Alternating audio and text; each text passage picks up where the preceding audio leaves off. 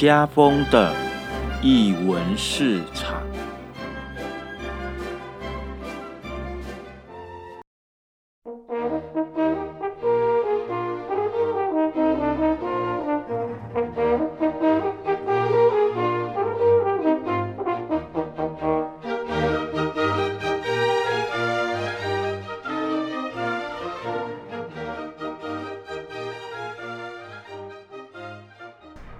艺术在日常生活有艺术，这里是艺文市场。大家好，我是家峰。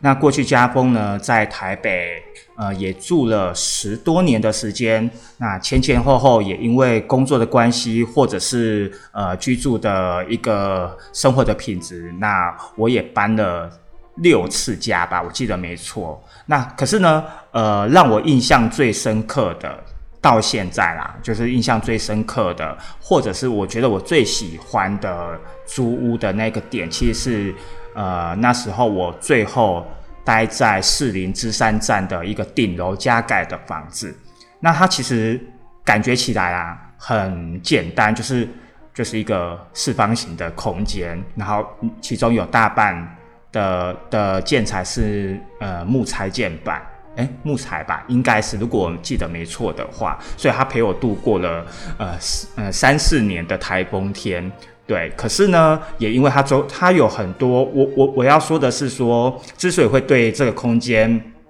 对这个租屋处感到记忆深刻或者是喜欢，我想是这跟呃有形或无形的条件所综合而成的。那嗯，也许。你们也可以试着想一想，就是就是说，如果现在让你回想你住的房子，啊，长了什么样子，不知道大家还想不想得起来？那再看看我们所处的城市当中，其实有很多大型的呃公，不管是公共建设啊，新的大楼。等，那其实或多或少都会随着整个时间的推移，那它有可能没落。当然也有有些呃建案或呃地标会日久弥新，会让你呃怀念着它。那么今天呢，呃，我们一文市场这次要来聊聊建筑。嗯，其实这也是我第一次来谈建筑啊，因为其实我也不是这这个领域的。的专家，我也没有没有碰过这些，但是我觉得其实建筑就是居住的这一件事情，其实跟我们的生活息息相关。那不知道今天可以聊到什么，但大家就听听看喽。那这次我们来到了呃左翼建筑师事务所来访问呃张江大军建筑师，来我们欢欢迎大军哥。哎，各位听众大家好，嗯，我是大军。嗯，哎，呃，好，因为大军哥很害羞，好好，我我想要先先请大军大军哥介绍一下，就是呃，你是什么什么样？当时为什么会想要呃去学建筑啊？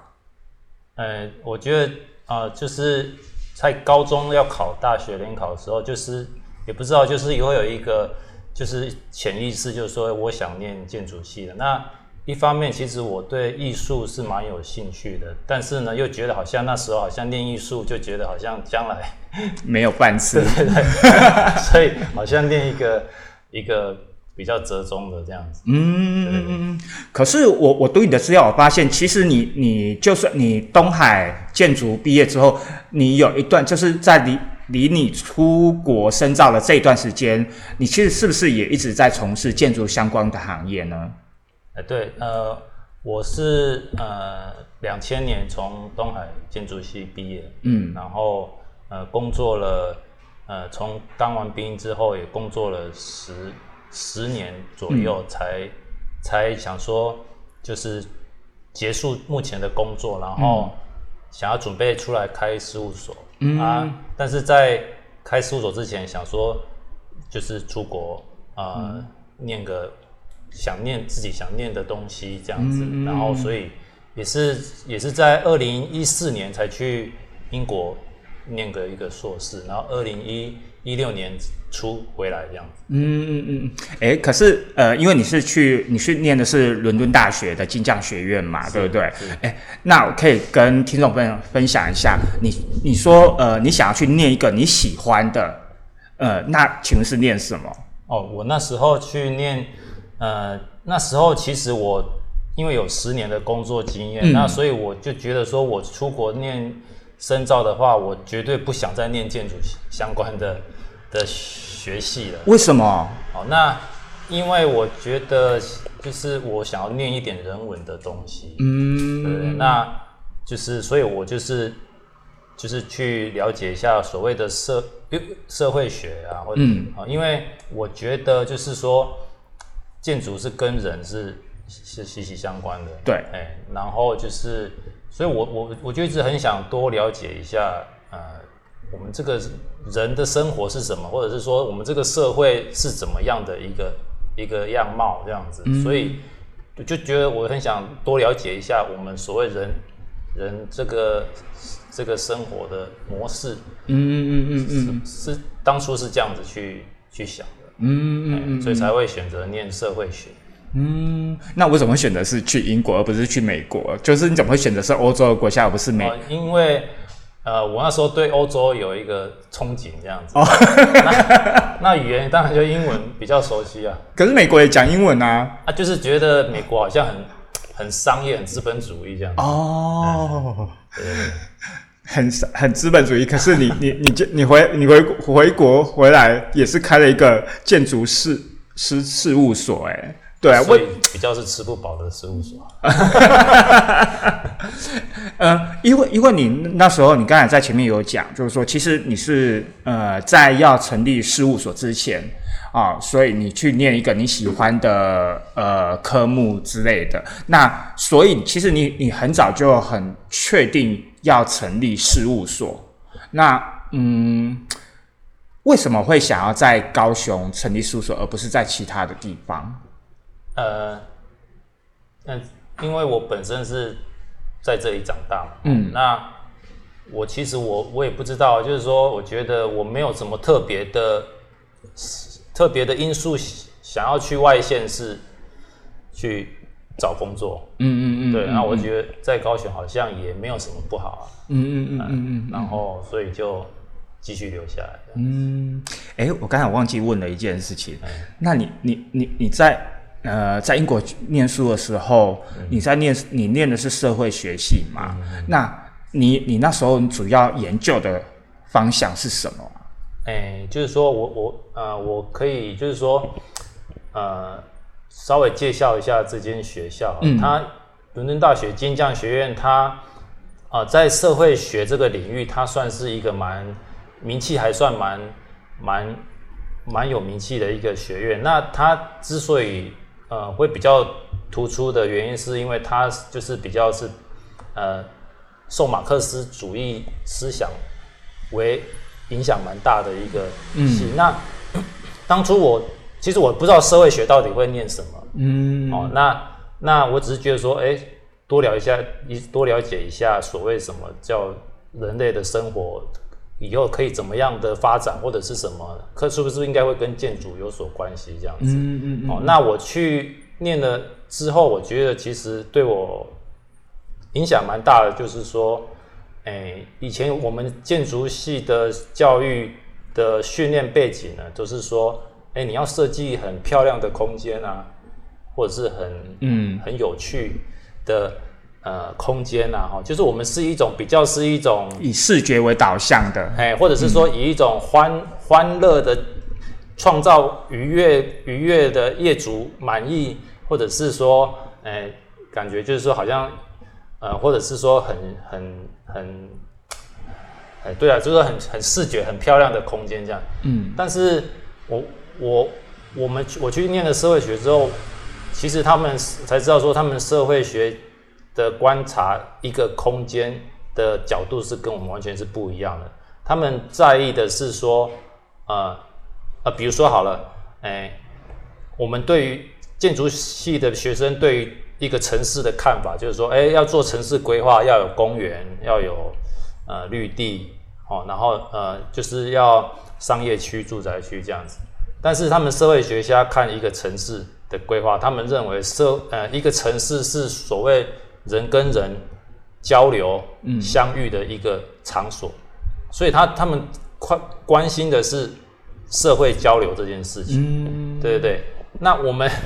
建筑系的背景关心的是视觉上的空间或者是什么这样，嗯，所以对我来讲冲击就很大。那我就觉得说他们他们所观察的所谓社会交流这件事情呢，他们谈论的会更深刻，所以就会有所谓的不同的种族的，嗯，呃，尤其是伦敦又是一个 全世界哦什么什么种族或者是什么文化。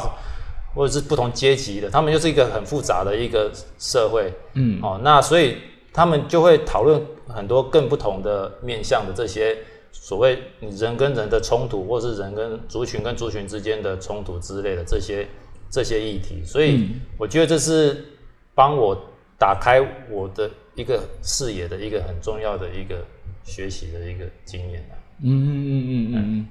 嗯，我我觉得蛮有趣的一点就是，我我我以前小时候，在我呃国小五六年级吧，到到国中这段时间，其实我很喜欢看房屋的建案的广告。对，好，然后所以我会去收集那些广告纸。然后我第一个当然是看那个房子长得怎样，然后第二个就是看里面的平面设计图。然后我很迷恋那种那种。那种那个配置图，它床长什么样子，沙发整一个 L 型啊，然后厕所马桶的形状什么形状，无为不为。那另外一点就是，呃，那时候我我也很喜欢那些那那些呃招待中心里面的那种模型，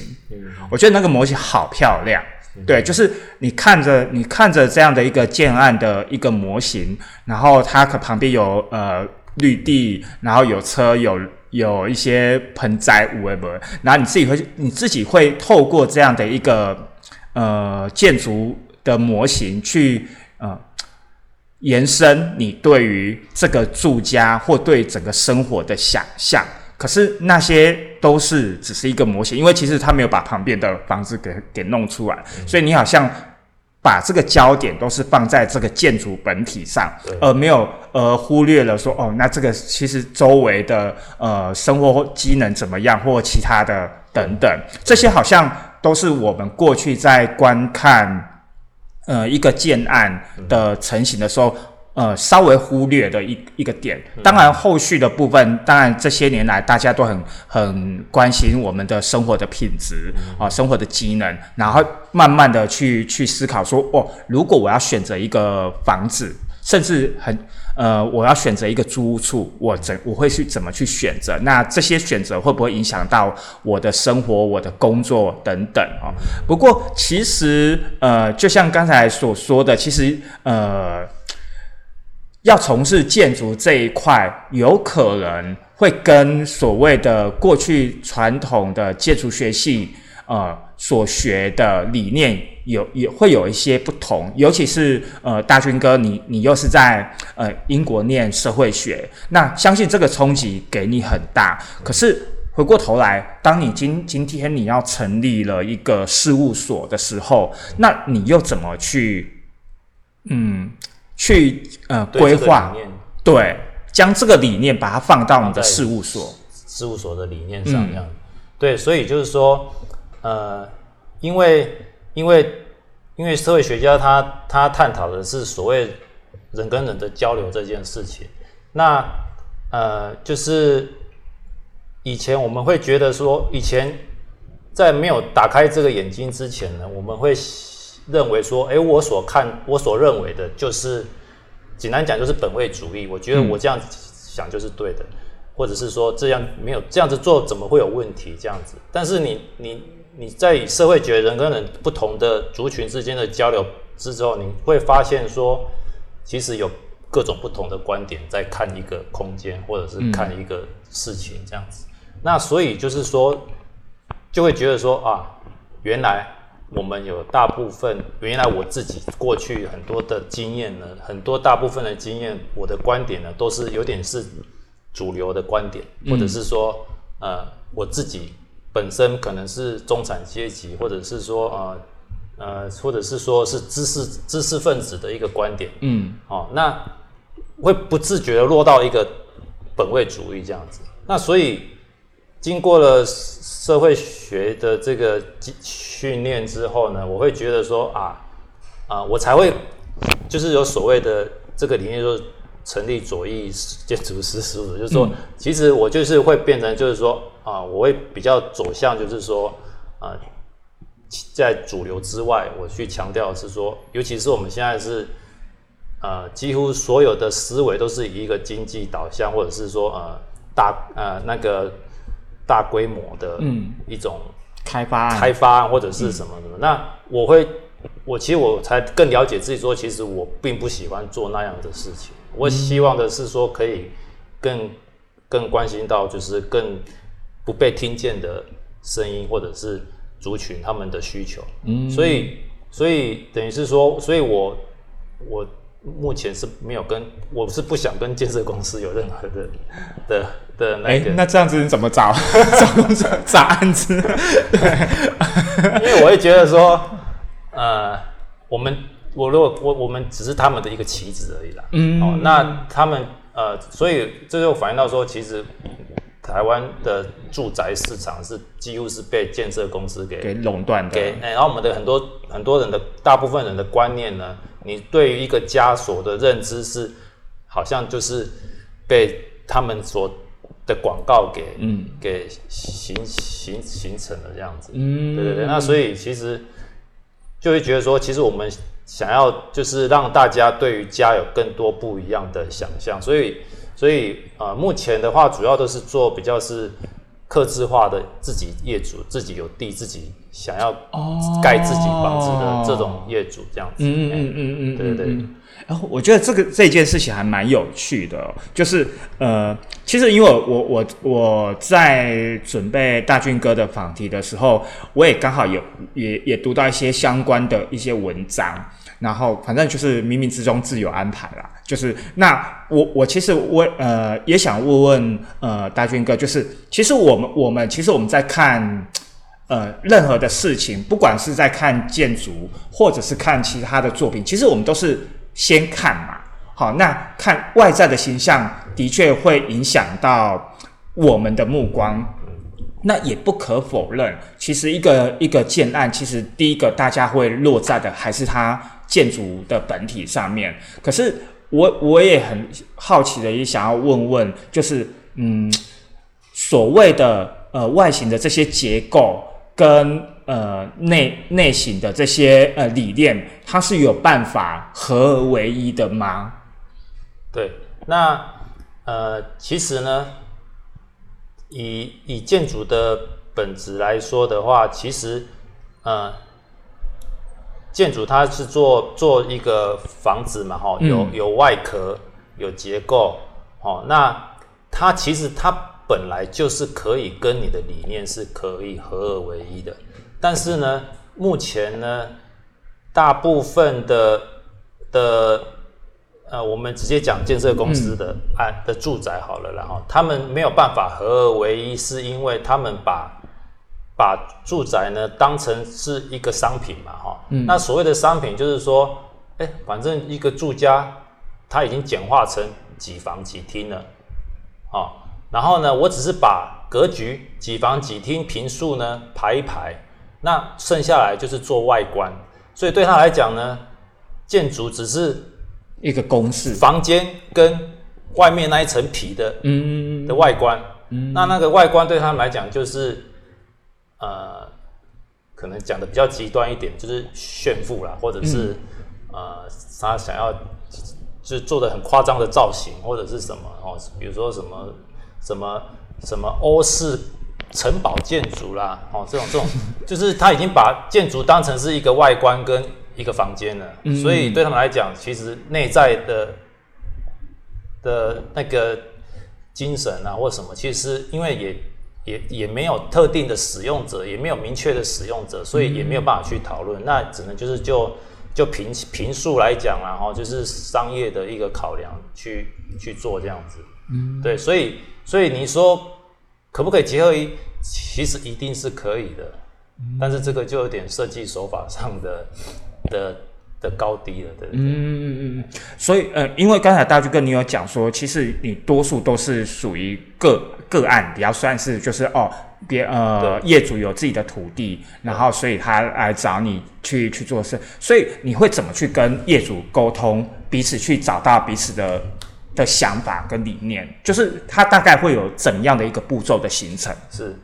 其实呃，我我我可以再讲另外一个理念，就是说，呃，我如果把在英国念的呃社会学的跟我建筑的关系的话，其实现在建筑也也开始在讨谈论一个所谓叫开放建筑这个概念了。嗯，哎，那开放建筑它所谓的开放就是说呢，以前比如说好啊，以前一九一零零西元一九零零左右那个时候的那个工业工业革命的那个现代建筑好了，哦，最早期的现代建筑呢，它其实那时候的建筑师呢，他是他那时候早期简单讲，早期的建筑师是建筑师说了算。嗯，那所谓的目前的开放建筑的概念是说呢，诶，我们建筑师呢不再是一个上对下的一种。指导期的角色，我我我跟你说，这个房间是卧室，你就是这里面就是只能住卧室这样。哦，现在的开放建筑理念是说，我我我建筑师这个专业者呢，我只是一个跟业主、使用者两个是一个协同协同合作的状态，我们只是只是呃协助业主把他想象的生活，或者是他想过的一个呃他想象中的家，我们帮他。就是呃，一起一起完成它。哎，我们只是以辅变成是一个辅助的角色来共同共同来完成一件事情。所以我们会对于说业主他的需求，他的特殊的，比如说呃，他有什么呃，比如说他是音乐家啊，或者是他就比较一些比较特别的生活的习性或什么，这个都会变成是我们在做设计的过程里面可以发挥的题材。所以变成是说，就是我们角色的一个转换了，不再是一个一个指导业主的角色，而是跟业主是一个辅助的角色这样子。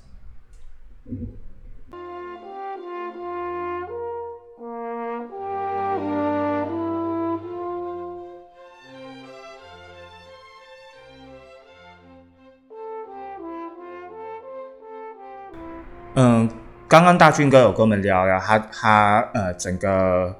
跟呃整个成立左翼呃建筑师事务所的一个过程。那当然这包含他前前面的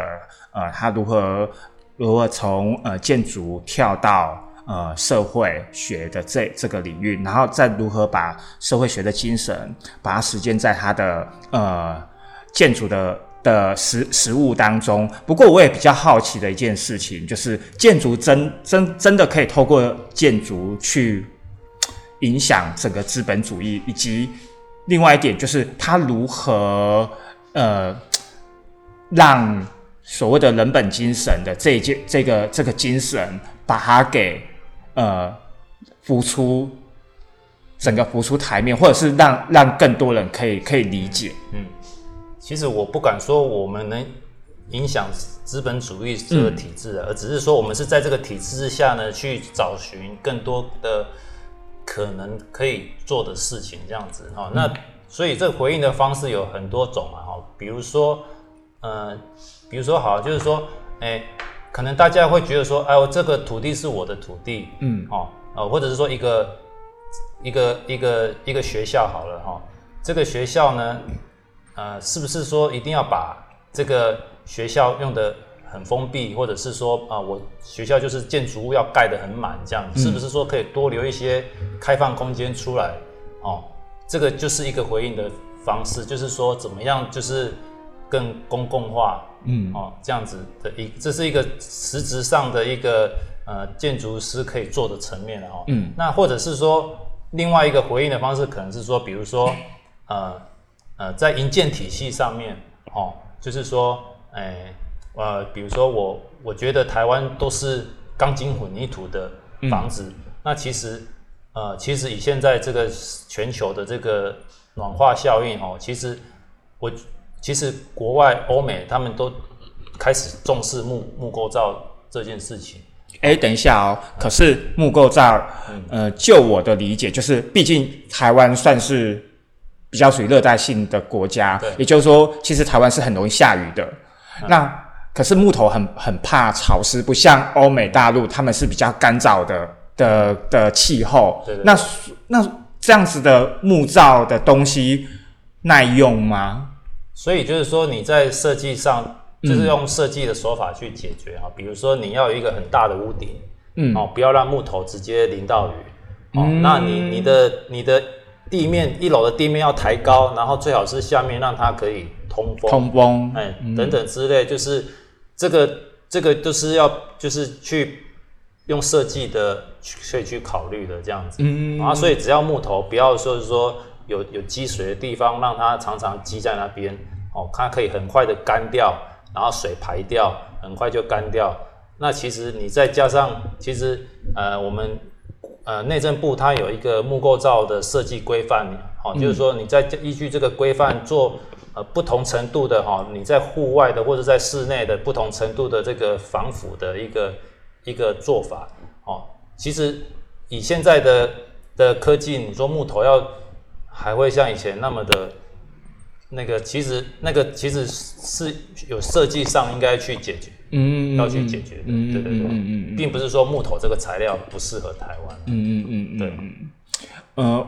其实光这一件事情，不管是在呃在材质上，或者是在对于呃建设上，我觉得可能过去我们通常在对于一个建筑的想象，就是哦，它好像就是一个堡垒，一个很很隐私的。隐私的一个大的大型的空间，当然啊，部分现在还是家还是还是带有点部分的隐私的色彩。但是呢，呃，其实可以从刚才大军哥呃所谈论到的，其实我我们呃在在我们的生活当中，其实人跟人之间的关系，其实是它有必必要的存在性。那房子跟人的关系也是一样，就是如果你只是把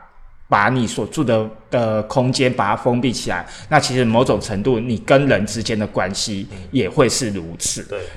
那可是，呃，另外一点，我我也想要好奇来问大军哥，就是当呃你成立了这样子的一个事务所之后，可是其实像这样的概念，在台湾有被呃吹起吗？你自己觉得，尤其是又在南部，呃，你所谓的什么？就是所谓的呃，比较属于开放式的的一个，嗯，呃，我是不太清楚别人是怎么样，或是大环境怎么样，但是我觉得，我觉得我自己认为应该这样做，我就就是这样做。嗯，对对对，那呃，可能对啊，就是说。可能业主他们的认知可能大部分，所以我才说，呃，大部分的民众他们对于住家的想象其实是很弱的啦，嗯，然后都是被市面上这些广告啊，哈的影响是蛮大的，嗯，对。可是你刚才说，像像比如说你会跟业主讨论，可是总是如果我对对这个房子不了解的话，嗯，我也不知道该怎么跟你讨论呢。对啊，这个这个要怎么办啊？哦，所以其实通常都是我们会先帮他提案，他的等于是说我们帮他呃呃提提出一个以后你生活的一个愿景。哦，可以在呃比如说可以在阳台呃可以有一个阳台可以坐在那边喝咖啡或者是嗯，就是我等于是说我们帮他已经帮他把未来的生活的愿景呢，嗯，都帮他。帮他想的这样子，嗯嗯嗯嗯，对对对，所以不是说我不是跟业主说，哎，你这个房子有三房两厅这样，嗯嗯嗯，所以你就是要诱导他拿去去回应你的问题，然后提供提供给你他的需求，然后你再从这些需求当中跟他再去讨论，然后再去设计，然后呃，再从这些设计的过程当中去确认哪些要或不要，或者是你们要怎么调整，然后最后才会去。执行跟动工，对，那所以我会发觉，我也发觉说，我们目前大部分的人，呃呃，对于自己生活呢，其实啊也没有什么特殊的憧憬的感觉，就是说，呃，通常业主提出来的需求都是，呃，我就是要几间房间，然后呢，呃，要有阳台可以晒衣服，然后呢，哎，就是 我我都这就是跟建案一一模一样，我也希望说，呃。他们就是，难道你已经有机有机会可以盖一栋自己的房子？难道你们都没有自己有什么特别的想象？就是说，可以一做更加不一样的，嗯，就是属于你自己想要的空。哦，我说，比如说，呃，看星空泡澡啦，啊，或者是什么类似这种，嗯，或者说我想要在一个庭院里面吃饭用餐啊，嗯嗯，哦，我想要一个很很宽敞的一个开放式厨房啊，或者是什么，就是其实我是觉得大家目前对于自己的生活其实没有太多的。我觉得这从小没有太多的想象，这是教育的教育的问题。然后以及嗯，看太多建案了，不知道什么叫做生活。嗯，对对对对，生活。然后好像就是看外面的文青咖啡店，就觉得哇，好好棒。可是自己回到家里就是。真的 就不知道不知道干嘛这样，真的，对我觉得刚才大军哥讲到这一点，我觉得很没有。的确，我们每次每次我们看房子，第一个就会想说，哎，这是几房几厅，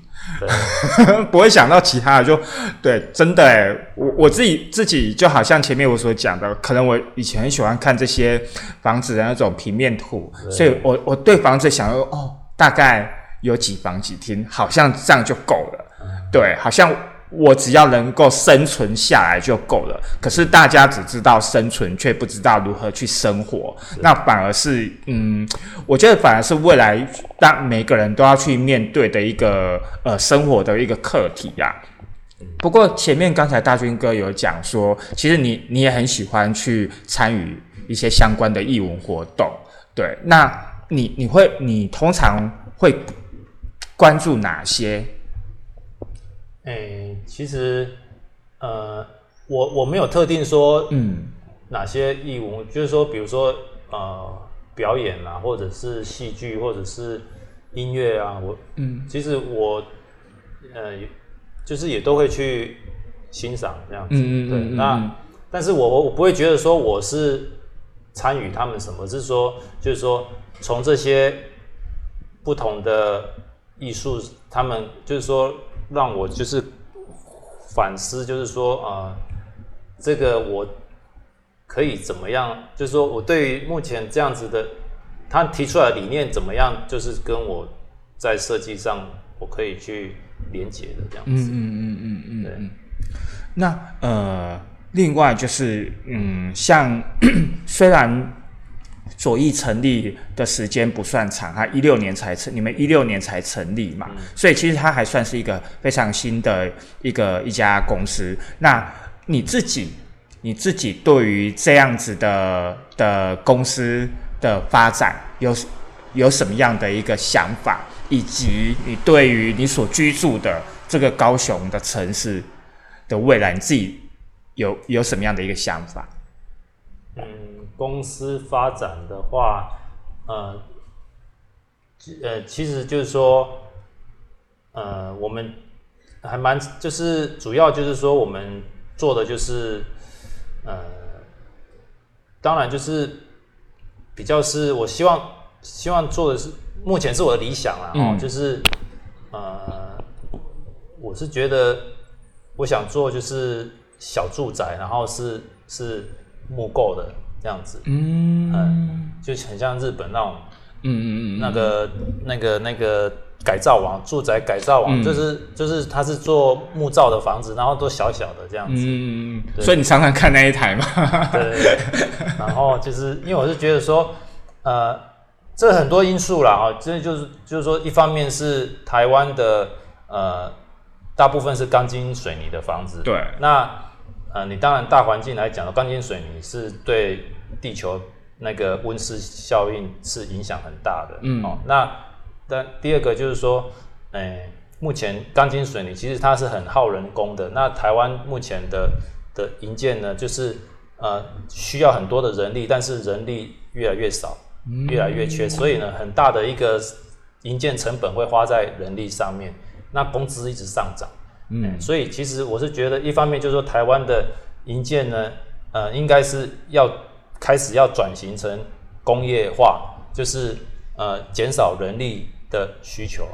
这样，那那你如果说以木造的房子的话，其实它大部分的的木材会是在工厂生产好，在现场就只是组装这样子，会很快速。这样子，所以所以种种因素，嗯，你所谓的工业化指的是什么？现现在不是工业化吗？就是所谓的工业化，是我我我的房子像一部车子，嗯，那我我的零件、我的窗户、我的墙壁、我的什么都是一个一个一个零件在所组成的，在在工地组装的，所以呢，跟你现在混凝土的房子，我在现场呢，我要绑钢筋，要钉模板，要什么什么，就是很多工作是在工地是不一样，所以工业化它可以可能盖个房子，你看大概一个月就盖完了。哦，它有一点，你这样讲让我觉得它有点呃。有点可以被，就是可以被拆解下来的感觉。当然，当然，哦，那就变成游牧民族的感觉。不是游牧，就是说，它它是它应该是一个可以降低房屋成本的，嗯，一个很重要的一个，嗯，也是一个应该台湾应该会转型的。当台湾的工资越来越高的时候，这个应该也是一个趋势吧。嗯，说到房价这件事情，嗯，其实其实对，就是我包含就是现阶现在现阶段的年轻人，其实我们其实都面对就是房价高涨不下的一个一个很务实的一件一件事情啊。对，所以其实像刚才大军哥你所讲的这这样的一个理念，其实如果可行的话，如果可行的话，它其实会影响。除了会影响个人的生活品质之外，它其实也会整个影响台湾的呃建筑的一个发展，然后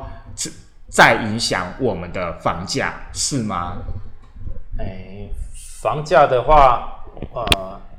我不太不太敢说房价会影响到，因为目毕竟这个这个理念还只是刚起步的阶段啊，那以后会怎么发展，我也。不太敢，不是不是很确定。那但是呢，呃，我也蛮想了解，就是说，以目前你说以目前高雄的房价，它的单价哦，以假设说，呃，应该每平二十五万，应该算是蛮高的一个单价了。但是，但是，呃。以目前的他们营建成本一直在提高的话，但是他们销售的单价如果没有办法再提高的话，他们变建设公司，他们的利润也会一直越来越少。对对对，嗯嗯嗯嗯。所以呃，或许他们也会感受到这个这个这个压力吧，就是他们的利润空间减少的压力。嗯，那对，所以所以，但是你说。我们年轻人当然是觉得说，就是，呃，他们所以他们现在的策略就变成说，我是压低总价，然后单价还是一样那么高，但是平数变小，就让我们可以年轻人可以负担得起。但是，但是每个房间就是小小的嘛，就是两房一厅这种格局，对啊，那所以是不是以年轻人？消费者会会会能够买单，就是会喜欢这一种的话，可能也看以后的趋势吧。对啊，嗯嗯嗯嗯。不过的确，呃，刚才大军哥讲到整个呃所谓的呃工业的这样的一个一个手法或者是一个流程，的确是可以让我们重新去思考一间我们所居住的呃空间，它整个呃建设的结构，那它是不是跟我们。的生活所契合，那以及这样的一个建筑的建筑物的存在，那跟周遭的环境，甚至跟整个呃大自然是否可以共存？因为其实当呃当然全球暖化也不是一天两天大大家在说嘴的事情，可是其实我我们我们在面对很很务实的生活层面来讲。总是会忽略到这一块，对。那也许透过，也许我觉得大家可以透过呃回回回家，或者是你自己看一下你自己所居住的环境，你所居住的空间，然后去思考一下，就是说，哎。我们到底需要什么样的一个建筑？那包含我们怎么去看待一一一个一个呃建筑物，或者是大型的呃地标？那它它到底是会影响到的？它可以带，当然一个呃城市的建设，它带来就是一个文明的一个象征呐。可是，嗯，文明的象征背后可能要付出的。嗯，可能会很大。对，嗯，好，那我们今天非常谢谢大军哥来到我们的译文市场，那接受我们的访问。那如果大家呢有什么任何的问题，也可以在我们的呃频道的下面帮我们留言，或到我们的粉丝页留言。嗯，那我们今天就到这边，谢谢大军哥，谢谢大家，拜拜。